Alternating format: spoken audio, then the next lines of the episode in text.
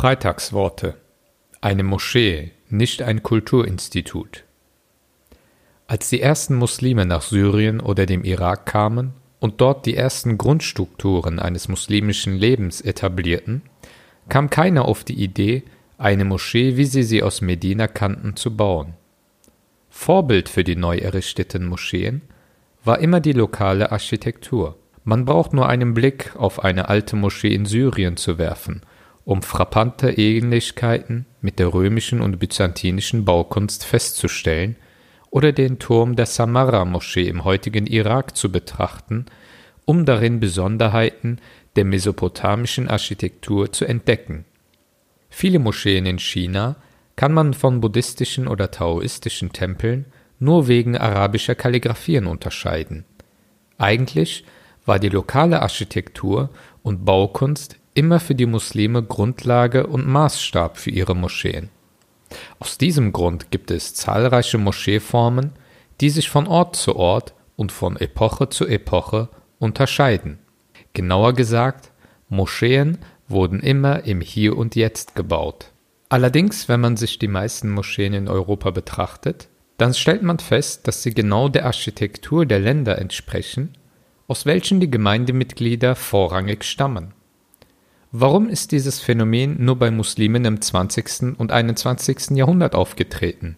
Warum sind die Muslime früher nicht auf die Idee gekommen, die Architektur von weit entfernten Orten eins zu eins zu übertragen? Auch wenn es aus unserer Sicht heute nicht so toll ist, wissen wir, dass die ersten Muslime Bausteine von pharaonischen Tempeln in Ägypten oder römischen Gebäuden in Nordafrika für den Bau von Moscheen benutzten.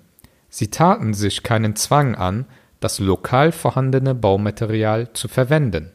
Vieles, was man heute fälschlicherweise islamische Architektur nennt, ist ursprünglich nichts anderes als griechische, römische und persische Architektur, die an die Bedürfnisse von Muslimen angepasst wurde und dadurch eine weitere Entwicklung erlebt hat.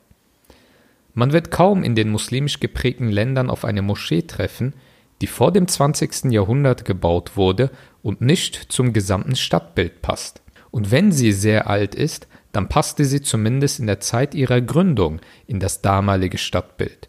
Man hatte damals nicht die absurde Idee, durch die Architektur einer Moschee eine konstruierte nationale Identität zu bewahren oder die Zugehörigkeit zu einem weit entlegenen Ort auszudrücken.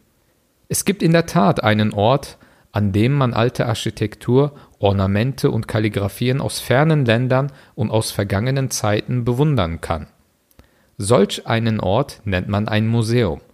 Natürlich muss eine Moschee schön und einladend sein, aber schön darf hier nicht mit einem statischen Verständnis der Ästhetik verwechselt werden, weil das, was an einem Ort als schön und heimisch betrachtet wird, woanders als fremd und unverständlich wirken kann.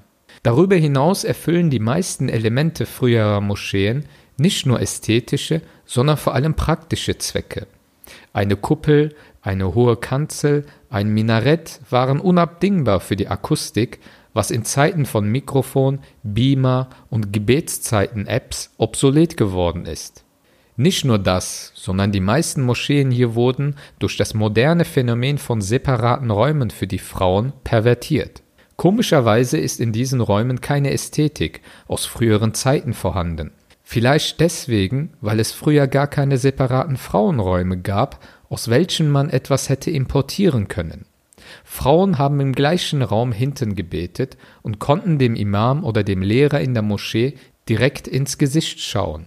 Eine weitere Pervertierung ist der Flaggenkult, als ob Gott eine Flagge hätte. Was wollen Muslime mit einer Flagge eines Nationalstaates in einem Gotteshaus auf deutschem Boden ausdrücken? Welchen religiösen und spirituellen Zweck erfüllt solch eine Flagge? Ich meine, in einer Moschee geht es doch um Gott und seinen Propheten, oder? Wozu Gott ist größer mehrmals am Tag an diesem Ort rufen, wenn Götzen wie der Nationalismus dort gefeiert werden? Muslime sollen sich die ernsthafte Frage stellen, welche Signale man mit Moscheen sendet, die sich erstens stark von den hiesigen Gebäuden unterscheiden und zweitens, inwieweit es Sinn macht, auf Elementen, die keinen praktischen Mehrwert haben, zu beharren. Welche Wirkung hätten Moscheen, die nach der postmodernen Architektur oder nach der Architektur des Dekonstruktivismus, des Art Deco, des Minimalismus, der Hightech-Architektur oder im Bauhausstil gebaut sind oder, in kleineren Ortschaften, im Fachwerkhausstil? Was würden die hiesigen Muslime damit verlieren? Nichts. Genauso haben die Sahaba des Propheten und frühe Muslime nichts verloren, als sie Moscheen nach byzantinischem Stil errichteten. Mit Sicherheit hätte man zahlreiche unnötige Debatten um Moscheebau, Minarette etc. vermeiden können.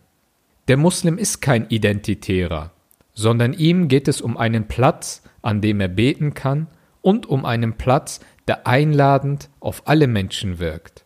Ist eine bestimmte Architektur oder ein bestimmtes Element des Gebäudes, eine Wand, ein Hindernis zwischen uns Muslimen und anderen, dann nieder mit dieser Wand. Man könnte die Frage stellen, aber wie viel will man von sich selbst oder vom Islam aufgeben? Darauf ist zu erwidern, dass es hier um Elemente geht, die keineswegs zum Glauben und zur Glaubenspraxis gehören, sondern um Elemente, die immer von der Zeit, vom Ort, von der Funktion und der Wirkung abhängig waren. Denn schließlich ist Gott kein Baubehördenbeamter.